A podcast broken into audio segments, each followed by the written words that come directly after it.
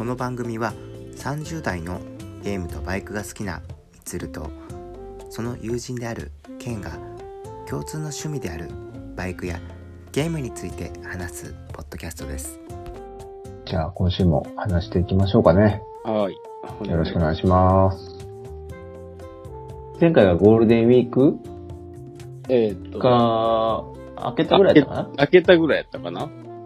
今もう完全に開けて仕事モードになってるいやいやいや、言ってますけどね。ってな感じですかね。まだでもほら、これを収録するのはだいたい金曜日が多いから、金曜日ほら、もう次の日休みやし、あっていう、この、あの、なん、なんていうの、開放感の中で、あの、収録をしてますよ。う ん近況なんかあありましたか？今週は。あの、ゴールデンウィークに、今週ってわけじゃないんやけど、ゴールデンウィークに、あの、まあ、どこも行けん、どこも行かんかったんやけど、あの、ゆいちゃんの洗濯機を、ちょっと新しいのが欲しくて、で、あの、買いに行ったんですよ。ほうほっていうのも、あの、うちの洗濯機もともとあの、縦型のやつで、は7年ぐらい前にやってたかな。で、まあ、そろそろ替え時やっていうのと、あの、乾燥機付きのほら、ドラムを買お欲しいなと思ってて、まあ、それを見に行って、ゴールデンウィーク中に。で、それを買って、で、今週来たんですよ。う。いいですね。家電が新調されると気分がいいね。そう。すごい、その、まあ、ほら、実際そんな汚れたもん洗うわけじゃないからさ、めっちゃ綺麗になってるとかわからんだけど、乾燥機がすごい便利やなと思って、ほっとくだけで、あの、乾燥したで出てくるからさ、それを、まあ一週間ぐらい使って、その、恩恵に、恩恵を得とるっていう。そうだよね。僕もドラム式の乾燥機うん。使ってるけど、あのうん、乾燥機能を一回使ってしまうと、うん。なかなかね、抜け出せないんだよね。めっちゃ天気のいい休みの日って結構限られとって、なかなか、あ、それは外に干すのが一番気持ちいいんやけど、な、その今から、あの、梅雨になってくるし、って思うとすごい便利やなと思って。唯一あの、埃がめっちゃ溜まるんですよね、あれ、毎回、まだ新しいから2回に一遍ぐらいでもいいかもしれんけど、な。うん。うん。だいたいしばらく使ってくると、毎回取らないかんのやけど、うん。でもおそらくあれ服の痛み早いんじゃないかなって思ってるんだよね、なんとなく。すごい量出るもんな、あれ。うんで、なんだろう、毛糸っぽいやつなんかやると一発で毛玉だらけになってるし ちゃんと袋に入れましょうっていうか。やし、まあ今う、んそんなほら、分厚いやつとかはないんやけど、あの、ちなみにさ、あれ、脱臭機能ついてるやつ？ああ、どうなんやろあ、ダッシュ、のーヘルメットのさ、あ、ああ、ついてる。を直接入れて中を回転させずに、あの、脱臭ができるんだけど、うんうんうんうん。それとかをたまに使えると、使えるから、いい時があるね。ちょっとバイバイクに絡めると。あ、確かに、それ、なんかそんな機能あったわ。うん。設定間違えると大変なことになるけどな、ヘルメット。丸洗いやろ。丸洗いガンガンガン傷だらけですよ。乾燥もしてくれるかもしれない。ああ、そうだね。うんもう買い替えなあかんかもしれない。まあでも、そういう、あの、パナソニックだからナノイーだったか忘れたけど、うん。あの、そういうダッシュ機能みたいなのが、今のやつはあるから、ヘルメットとか、まあ確かに、みんな笑えるけど、それ以外のところ、あそうやんな。うん、を、その少し、あの、除菌というか、脱臭したいときは、そういう機能もあるので、ドラムの洗濯機は、おすすめだよっていう。おすすめですよ。はいすごいね。いい。いっぱい入るし。うんっていうね、この、今週でした。なるほど。よ。どうですか？はい。まあ、そうですね。相変わらず XTZ にちょこちょこ乗りながらなんですけど、うん。久々にちょっとね、ちょっと危ない思いをしたというか、おうちょっとヒヒヤリハットがありまして、ああ、はいはい。うん。じゃあ、ちょっと、せっかくなんで、ケン君に問題を出そうかな。急にクイズですか？くうんもんクイズというか、まあ僕が遭遇したああ、はいはい。危ないねっていうので、ああ、はいはい。どうぞ。どこに気をつけなきゃいけないかっていうポイントちょっと 当ててほしい。そうそうそう。あはいはい。はい。片側は、えーうんあれは3車線かな？あはいはい。僕は右折待ちをしていました。じゃあ、右のライン、レーンでね。そう、右のレーンで右折待ちをしていました。はいははいい。。対向車線うん。が、直進、うん。あのー、特に直進の車いませんうん。っていう状況で、1台直進レーンが向こうから来ました。はいはいはい。右折を出して右折レーンに入ってきました。相手がね、あの、対向車が？対向車が、ああ、うん、うんうん。うんうん。その状況だったら、まあ、直進の車はいません。ああ、はいはいはい。で、その、唯一いた、その、直進を走ってたうん。車が、うん。ウインカーをつけて右折レーンに入ってきました。ああ、ってことだね。うん右折をしていいでしょうかっていうところなんですけど。それは、ちょっとこう、あの、内容確認やけど、はい。3車線あって、はい。右折レーンがあるってことは、そこだけ一瞬4車線になるってこと？含あめーそうだね。そういう意味で言うと、えっ、と、ごめん。えっ、と、4車線になるかな。あの、交差点付近で4車線に膨らむってこと？そうです、そうそう。ああ、はいはいはい。じゃあ、えっ、と、なんや、右折レーンがあって、その隣には3車線まだ残ってるね。そうです、そうです。で、全部直進なんけ？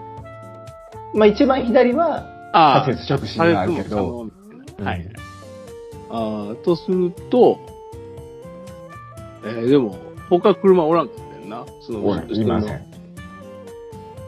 そこでヒヤリとするとなると、右折レーンに入ったから行けるなと思って行ったら、えーでもその裏にバイクがおったとかぐらいしか思いつかまんな。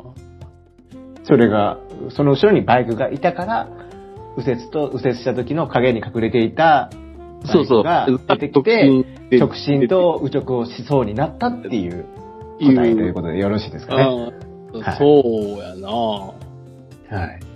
うん。それで、はい。答えは。はい。それだと危険予知が足りないですね、ケン君。どう、どういう、どういった気持ちが必要なんですか？はい。まあ、はい。この場合ですね、あの、まあ僕はその状況をして、あ、右折をしようと、右折を開始しますよね。うん、はいはいはい。当然。はい。まあ、うん最終的にはまあ僕も、あの、その危険予知が足りなかったっていうところにはなるんですけど、うんうん。まあ、右折を開始しました。まあ、正解を言うと、その右折レーンに入った車がそのまま直進をしてくるっていう、右折。でも、え、直進してくるけど、相手はレーンないんやろ？その、対向のレーン。最高のレーンはないけど、ないんだろ？右折、右折、右折を出して、右折レーンに入ってきて、そのまま直進してきたっていう。それは危険予知じゃな、なくて、相手がただ悪いだけじゃない。いや、もう、いや、だ、ダメですよ。右折レーンから直進してくるかもしれない運転をしないとダメですよ。完全にこう、向こうがと止まるまで待たなあかんってこと。右折待ちで。そうそうそうそう。もう、思い込みがあったんですよ。やっぱり。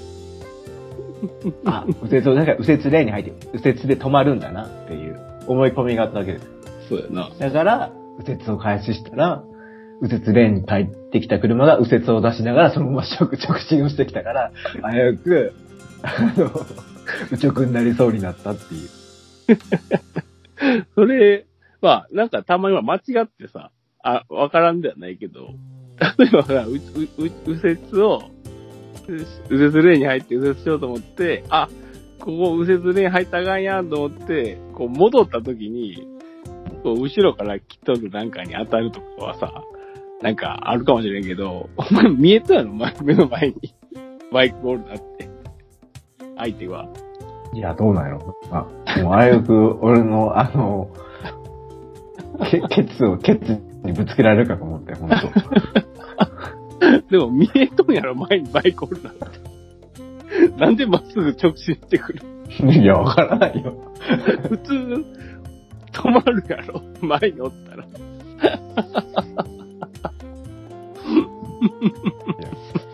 普通という言葉は、もう、自分の中の常識だけであって、いや、普通止まるやろ、前に、前におったらさ。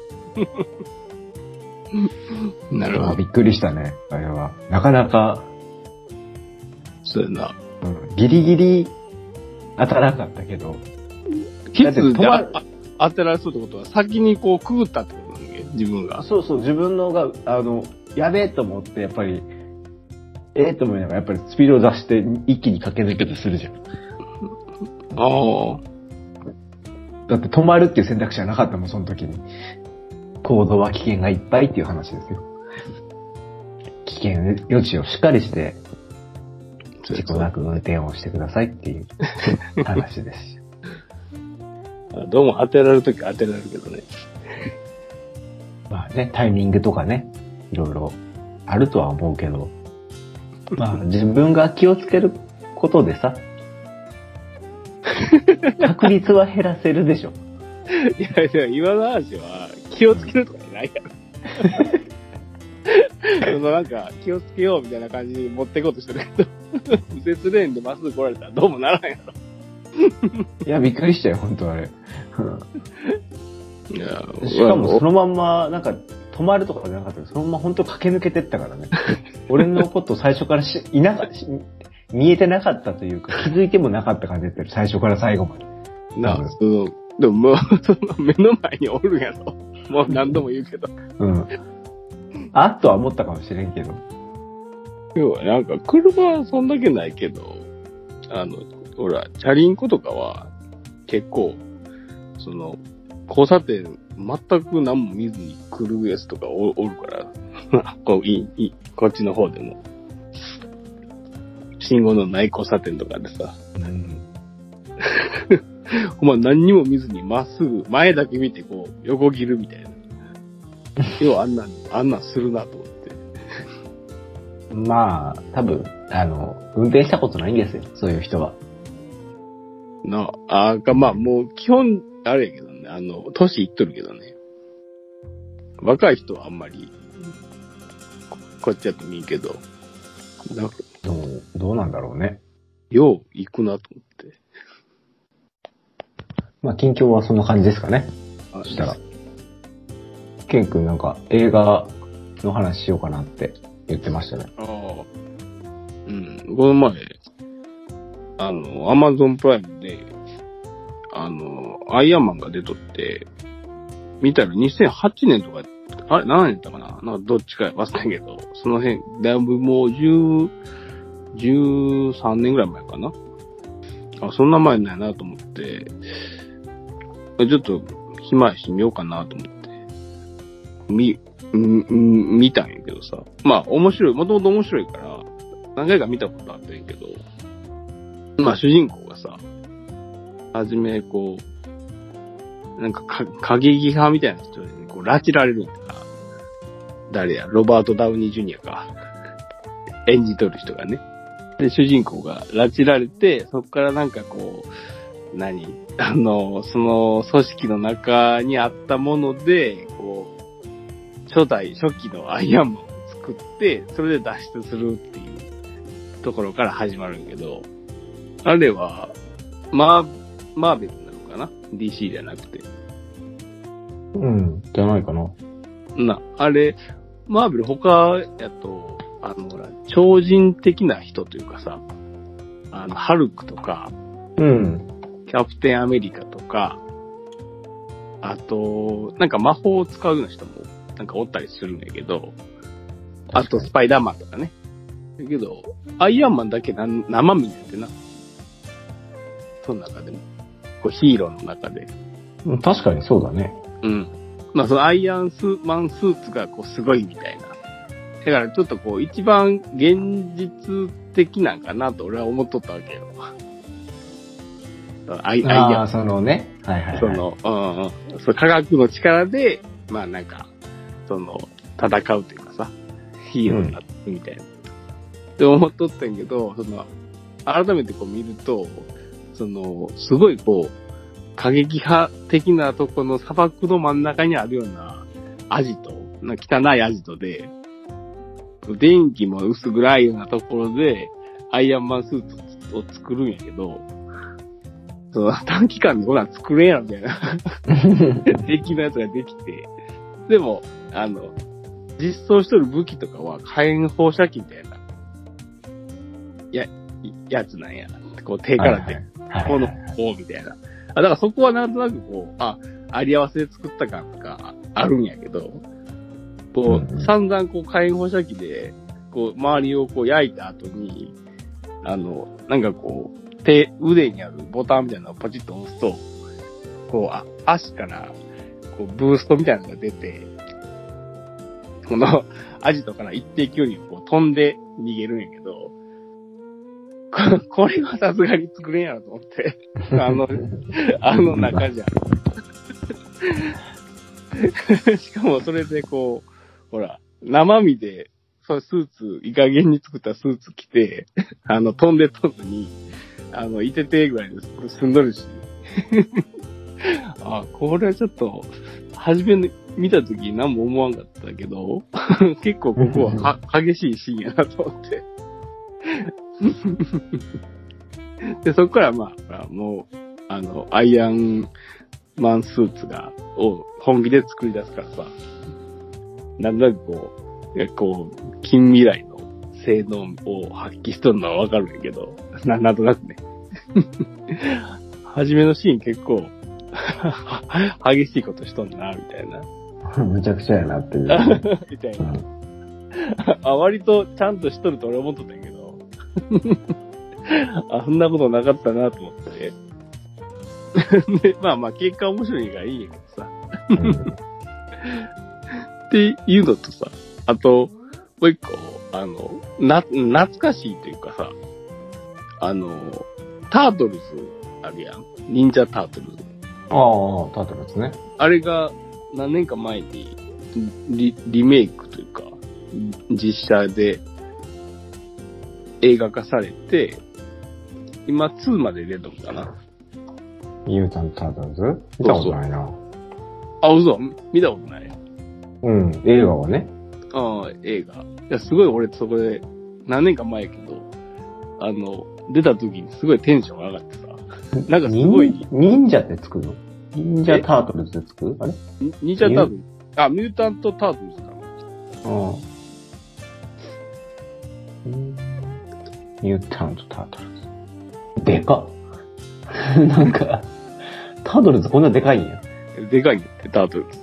あ、いなんかいかつお女の人より普通にでかいやん。そう、2メーターぐらいあるね、普通に。怖っ。これ昔、アニメかなんかやっとったよな。うん、やってた。うん。で、なんでやっとったかわからんけど、なんか、アメコミで、な、あこれだけ、これ以外あんま覚えてないんやけど、ななぜかこう、タートルズだけアニメやっとって、それを結構見とってんってな。人形とか持ってたよね。ああなんか持ってた。なんかわイケ。ランジェロとかおったよね。なんかあそうそうあれおなかったっけ？でおお、ピザが好きなんでしょ？そうそうそう、ピザ好き。とか、そう、昔、小学校ぐらいの時にアニメで見とったやつが、20, 20年ぐらい経って、こう実写でこうやって出てきて、俺はすごい嬉しくなってさ、ああの、ー見てしまったんやけど。ごめんね、すごいうろ覚えなんやけどさ、なんかさ、普段はさ、なんか、どっちかって可愛い感じなんだけどさ、なんか、プラモデルの記憶よ？うなんか薬みたいな、なんかバイオハザードで言うと G ウイルスみたいな、なんか変な瓶みたいなのを使うとさ、ちょっと細身の怖いマッチョみたいにならん？変これ身でき方。なんか、あの、あ昔なたに変身しますか？ごめんね、なんかシリがさ、反応しちゃった。変身がさ、なんかどなたに変身しますか？ってちょっと、シリがちょっと、シリがちょっと反応してしまいました。なんかアニメかなんかの時の設定は多分そんなんあったんやろな。俺もその昔のなんか、あの、フィギュアみたいなやつとかは、うん。変なへへ変身というかさ、なんか凶暴化みたいな人ってんな。絶対してたよね、なんかね。あの、映画の方は、そんなことはないんかな。もう、なんかこう、実験室の仮名、うん。仮名がなんか突然変異っていうかなんか、なんか薬で、こんな風になりました、みたいな感じだよ。なんかこう、な、懐かしさも伴ってさ、すごい嬉しくなって、なんかミュータント・タートルズのなんかこう、甲冑着とるようなやつもあったやん、昔。甲冑ってなんだっけ？甲冑ってあの、なんかあの、日本の鎧兜みたいなの着とるやつなかった。どうやったかな？覚えてないな。ただ、ミュータント・タートルズのさ、今、画像検索するとすっげえ懐かしい人形めっちゃ出てきた。出てくるな。うん。あ、こんなの持ってたなと思って。あったな、みたいな。で、なんかわからんけど、ほら、その、これがテレビでややっとって、割と、こう、記憶にあ、あ、あったんやつな、これ。うん。でまさかその映画化とかすると思わんからさ。で、嬉しくなってこう、うん見とったんやけど、まあその、その時の、まあ世界観というか、やっぱこう、ちょっとこう人間っぽくないけどヒーローみたいな、やつがこう、悪と戦うみたいなのは、まあ王王道やけど、うん。お面白いし。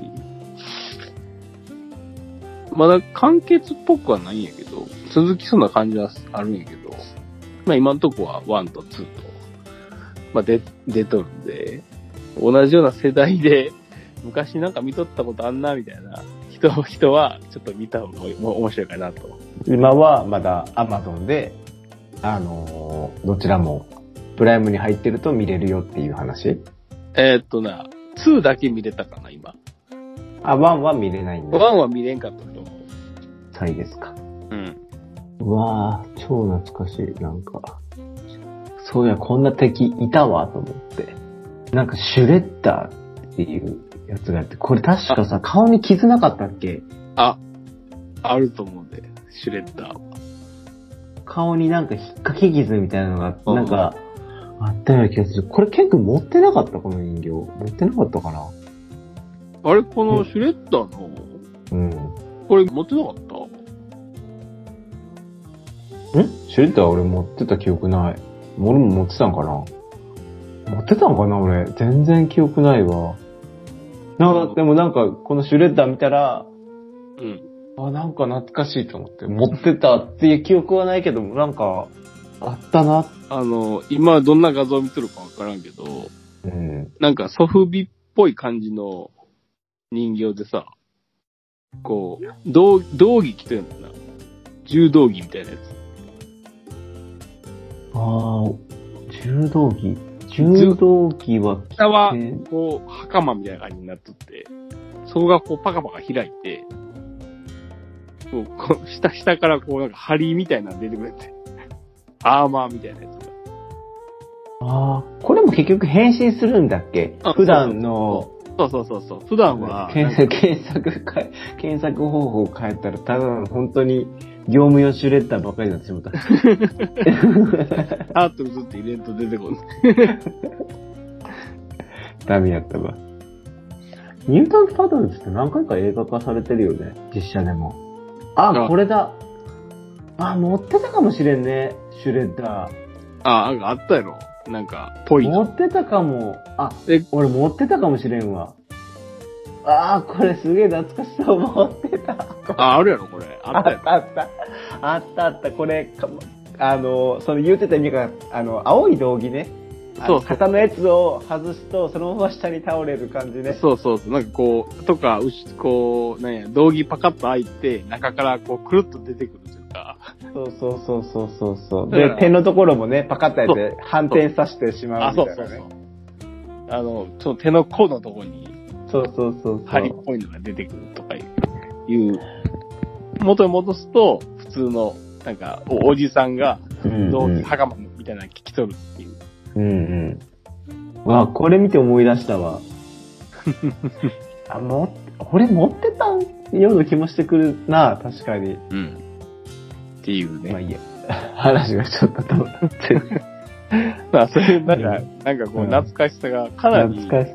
あるね。一瞬だけ、なんかこう、ハマったというか、一瞬だけそういう遊びをしとって、そこからもうもう忘れとったやつが、パッと映画、最新の映画で出てきたから、ちょっとテンションが上がって、タートルズこのシュレッダーがすごい俺は懐かしいわ。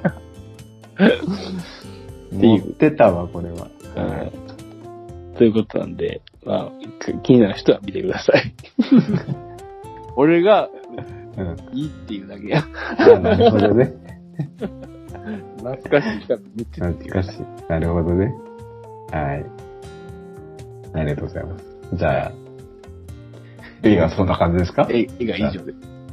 以上ですね。ははいい。アイアンマンとミュータント・タートルズを見たよっていう、はい、話で。で、どっちも Amazon プライムではい今見れますからね。見れますねっていう話で。はい。同世代の人は、どうぞ見てください。どうぞ見てください。まあ、見たことあるかもしれないけどね。まあね。アイアンマンは多分みんな結構見たことあると思う。うん。はい。はい。じゃあ次の話しますか。でまあ次、次何の話するかっていうと、まあ最近何かと話題になってるんで知ってる人も多いとは思いますけど、新型の YZF-R7。おはいはい。まあ情報が何回か出てて、一応5月の18日に正式発表っていう風には書いてあるんやけど、だからまあこれを配信してる頃には何かしら情報が出てるんではないかなっていうそうやね。感じではあるんですが、今これさ、R7 で画像たくさん出てくるんやけど、全部イメージなんかな、これ。まだなんかイメージこれで確定ではないのかな。みたいな。ちょっとね、えっとウェビックの方は、さっき見とったイメージって書いてあるやつは、カオルが、あ、え、なんかエンジン剥き出しじゃない？でも、ウェビックに乗っとるイメージ画像は、洗練されてる。俺は今、ウェビック見てたんやけど、あ、あ、ウェビック見てた？うん。青い車体で、青そうそうそああ、俺は、ヤングマシンの方かな。う。ヤングマシンの方か。ヤングマシンを見ると、あの、剥き出しの、あの、グレー、グレーっぽい色の、ホイールが黄色系の。ああ、ああ、多分これはないな、多分。イメージって書いてあるやつでしょ ?CG でしょ？あ、そうそう、んイメージ。これは、だって、ヤングマシンが想像してやってるだけでしょ？これは、イメージって。カラーリングがあるかもしれんけど、多分こんな感じにせんと思うんやけど、完全に、ヤングマシンの方だと、あの、ハーフカールに近いよね。そう、ハーフカウルで MT 丸出しっていう。うん。MT のうん。もう、もう、使って、てますよあのウェビックの方見ると、かなり、あの、な、なんていうか、今までの、あ、まあ、この前、R6 よりもちょっとスマートになってる感じするけど、な、なんとなく、マンフラーもちょっとショートになってるし、ウェビックの方はこれどうなの？この画像は、何のやつなのかわからんけど、ちょっとこう、今まで通りって感じかな。あ、あ R6 にに似てるっていう。うんこれでね見るとさ、あれだね、ラムヤダクトっぽいのがあるじゃない？あの、顔のうん真ん中に。はいあそこにライトが入ってるの？あ、なんか、奥にあるな。うん。なんかその、ハイビームなのかな？俺。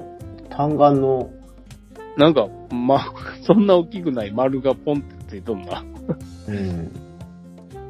こう、ハイビームにする。なんか、これするとさ、今新型のさ、MT-07 のさ、真ん中にさ、丸い穴あるやん。あれがついてる感じじゃない？なんか見る感じ。ああ、ほんまやな。まあ、MT-07 がさ、あの、だいたい税込みで80番ぐらいやからさ、うんまあ多分100、ね、フルカウルにして、倒立フォークにしてとか、その他いろいろってやっていくと、いくらぐらいになるかわからんけど、まあ、個人的にひ100ぐらいで出てくれるといいなとは思うけどね。100切る、切ってほしいかな。ああ、そうやね。うん。90とかじゃなさそうかなっていう。100超えるってこと？あ、あまあ、100、100いくかいかんかってとこが、こう、まあ、見どころかなっていう。どう、どうなるかなっていう。まあ、スタイリングだけ見るとさ、まあ、ほ R6 だよね。そういう顔だよね。うん。R シリーズの顔してるよな。今までの。うんやし。でも R6 って結構高いやん。160万ぐらいするし。うん。まあ、そこでまあな、MT ベースでいくら下げれるんかっていう。R6 と比べると別物になってるやろうけどね。エンエンジンも違うし、うん、そうだね。特性も違うだろうしさ。キャラクターがね。ぶ、ぶっちゃけどう ?R7。あ、R7 は、いい、あの、やっぱデザイン的にはさ、俺あの R6 とかのデザイン好きなんやけど、ただ、その、あれやね、MT ベースっていうとこがちょっと嫌なっていう、俺は。うん、そうなんだ。うん。あの、に、2気筒の感じがちょっと嫌かなっていう。どうせなら4気筒欲しいなっていう。性能が悪いとかじゃなくて、うん あちょっと音とかも違うじゃん。あと、アイドリングの感じとかさ。あまあね、その辺はもう好みだからね。そうそうう。ん俺は、その2気筒自体は嫌いじゃないけど、そのレーシーな感じの2気筒は嫌なっていうだけで。まあ、レーサーっぽいならレーサーっぽい音が欲しいってことでしょ。そうそうそう。だからそれこそ YZ 持っとるけど、うん。なんか全然レーシーな音せんから。なんかトコトコ走ってる感じがするの、お、お、音がするからさ。乗っとって。なんかこう、何に乗っとんかなみたいな 思う時があるから。おやっぱこう、レーシーっぽい見た目ならレーシーっぽい音がしてほしいなっていうところで、で、それこそあの、仮にこれが100万いかんぐらいで出てきたとすると、あと10万乗っけたら CBR 買えるなら CBR 買うかなっていう感じやね。なるほどね。まあ、2発だからさ、当然さ、うん車体は軽いと思うんだよね。MT-07 が軽いから、そもそもね。うん、うん。だから、あの、まあ、ここ最近言ってる、やっぱり軽いっていうのはすごく魅力的なところの一つではあるじゃない？で、700cc かな？何 cc だ？そうやろな。700いかんぐらい CC なやろな。あ、でもあれだね。688cc あとか。まあその、その辺やろな。うん。で、おそらくトラコンはついてない。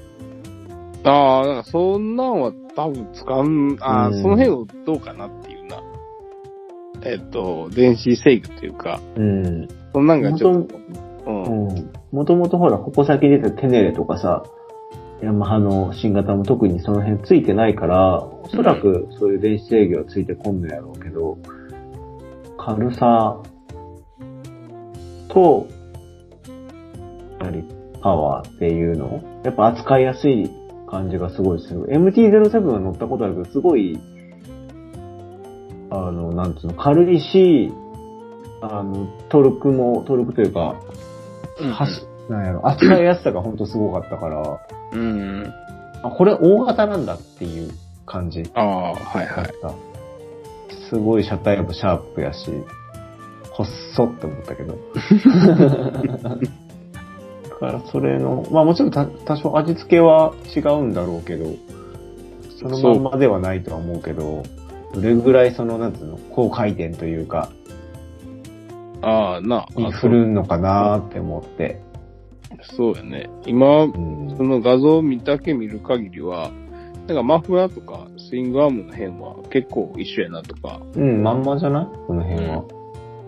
だから、やっともうエンエンジンのこの味付けだけかなっていうところで、な MT とかはどっちかというと、トルクフルに走るように下に振ってあるんやろうけど、それを上に振るんかなっていう想像やけどね。結構面白いんちゃうって思う、俺は。なんか最近アプリリアもなんかそんなの出してたよね。こういう感じの2気筒の、ああ、そうなの？うん、なんか、これぐらいのミドルクラスのやつなんか出した気がするけど。ああ、660かな。多分 RS660 だとあ思うけど、あ、はいはいはいはい。これも2気筒で、でも、なんかその、装備が一通りついてたような記憶があって、電子制御の塊、すごい電子制御が入ってて、2気筒でね、うん、2キロや。100馬力、うん、100馬力ですよ。これもちょっと気になったんだよね。そういうバイクとかもあるから、R7 ちょっと、これはでもまあどうなるかわからんけどね。ああ、うんうん。今のところは。まあ、18日にどうなるのかなっていうのがちょっと楽しみではあるなと思いながら。まあ、そ、もうな、すぐ、もう、もう、もうすぐって感じだし、うんうんそれなりに、あの、的はえて、あの、外れてないんやけどな。的はえとやろな。この情報で、ほぼほぼ。うん。まあでも同じエンジンを使っていろんなものを展開するっていうのはすごい、これは賛成というか。あまあでもな、バイクもそんな売れてないんやろし、そういう発想になるやろな。それで、まあ値段とかも抑えられるなら、そこまでわからんやろしな。オリジナル設計にしたところでさ。うーん。まあぜひともちょっと、続報が気になるところですねっていうところですかね、今のところは。な、この前、ちょっと前にな、R6 がもう終わり、終わりですって、あーと、レース用だけは販売するのかな？っていう記事が出て、ただあ、また、行行動モデルもうおしまい？じゃあ。コードモデルおしまい。あそうなん2020だ、20年モデルか、21年モデル、あ、21年モデルは、えっ、と、コード走れんバージョンのやつしか出てないと思う。あ、そうなんや。うん R6。だから実質もう R6 終わりって時に、まあちょっとその、な、あれは違えど、名前は、こう、ついでいくというかね、後続機種みたいなのが出て、そういや、ね。以前、あの、お便りいただいた方は R6 どうなったんでしょうね、それが。ああ、あのそうやな。なんか、もうなんか、占いみたいですよ。もし勝てなかったら早めにした方がいいっすよっていう。まだ、まだ、まだ新車で多分20年モデルが手に入ると思うから、ちょっと高いけどね。急げっていうのをちょっと言って。早く買って。でも、な、普通に乗りたいなら、こっちの R7 の方がいいかもしれんけどな。ちょっと味付け過激かもしれんけど、R- R6 は。そうやな。確かにゼファーカラーやからな。だから、ちょっとポジションもきついやろし。シートも硬いやろからさ。今のバイクシート硬いよね。いや硬いって、硬いわ。硬いし、薄いな。薄いよね。うん。まり、いやそう思うとなんか昔のバイクってなんかふわふわしとったイメージあるな。ふかふかやったな、シートな。ななんか、特にあの、ネイキッドのやつふかふかやったイメージあるふかふ。かやった。なんかわからんけど、これ、純正なんかようわからんけど、いや、ふかふかしとんなっていう印象があるな。縛り心地よかったなって思うよ。やっぱり。というね、そうそう。うん。ニュースだね。ニュースだね。最近の。まあ、R7 はこう、ご期待ということで。うん、そうやね。うん。今日はそれな感じですか？時間的にも。そうですかね。うん。お便りと募集してるんで。ああ、そうですね。うん。ちょっと最近また届いてないので。また送ってください。はいあの、特に、あの、R6 の人ね、名指しやないか。どうなったんですかっていう。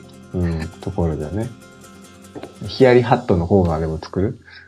いやいや、あれビビったわーって話あそうそう。まあこのね、いろんなヒヤリハットがあると思うんですよ。バイク乗ってると。そうだね。まあそれをね、あのみんなでシェアすることによって、みんな毎日ね、無事にお家に帰ろうっていうのを。ちょっと、あれあ、バイク乗りあるあるみたいになってくるやん。でも、マンホール怖えとかさ。うんまあ、いろんなことがあると思うんだよね。その予期せぬこと。ヒヤリハットってね、そういう滑りそうになったとかさ、そういうことだけじゃないと思うんやけどね。あまあね。うんまあ、そういうのがあったら、そういうエピソードを交えてメッセージ等々いただけると嬉しく思います。そうですね。はい。やりやっとコーナーが急に。ヒヤリ、そう、ヒヤリ。あんまり長続きしとんないけど。いや、いや、あとあれですよ。あの、三つにのオフロード教えてのコーナーも生きてるからね。生きてる生きてるよ。オフロード教えてはまだ、オフロードに出たことないのに、いや何がいりますかとかさ。何がいりますかってどういうこと？な何心構えとかさ。心構えって、だから、あんたオフロード行ったことないんでしいきなりオフロードは危険ですよとかさ。ょ。心構え。こういうものをどう、あの、用意しておくといいですよとか。こういう装備をつけましょうとか、あるじゃないですか。いろいろ。